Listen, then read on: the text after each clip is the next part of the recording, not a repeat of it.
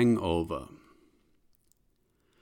Was für ein wunder, wunder, wunderschöner Morgen. Der Smog schlockt durch die halb geöffneten Fenster, das Sonnenlicht bricht sich kristallin darin. Johanna kommt zu Bewusstsein und ihr entfährt erstmal ein unwillkürlicher Rülpser, der ihr durch sein inwendiges Donnern die Lausigkeit ihrer körperlichen Verfassung zu Bewusstsein bringt. Aus diversen Körperteilen melden Rezeptoren vor allem eines Hallo Johanna, hier ist etwas ganz und gar nicht in Ordnung. Sie kann sich kaum willentlich bewegen, das übernimmt ihr Körper schon für sie, indem er stoßweise in heftiges Zittern verfällt. Was um Himmels willen ist gestern Nacht passiert? Wo war ich? Die klaffende Nichtexistenz von Erinnerungen wird von Erinnerungen an Banalitäten umrahmt. Die Trinkhalle gestern Morgen, die Bahnfahrten, eine Episode aus dem vergangenen Jahr.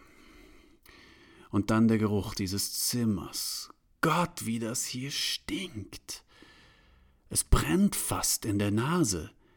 Ist das ungesund, sowas zu riechen?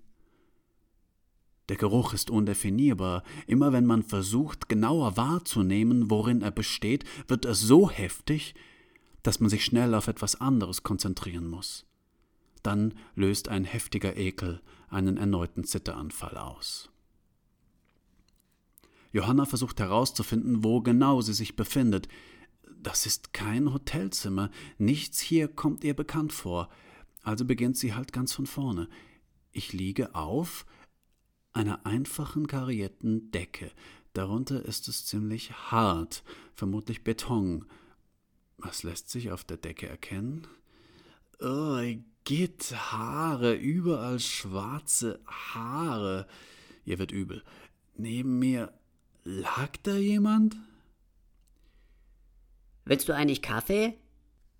Johanna versucht sich aufzurichten. Es gelingt nicht.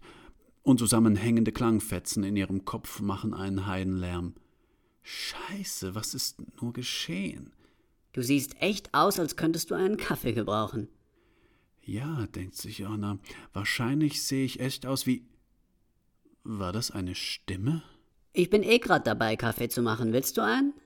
Johanna rollt die Augen nach oben. Vor ihrem Bett steht ein Schimpanse mit einer Bialetti-Kaffeekanne in der Hand und sagt: Du siehst echt zerstört aus, Baby. Der Schimpanse neigt den Kopf zur Seite. Johanna entschließt sich dazu, auszurasten.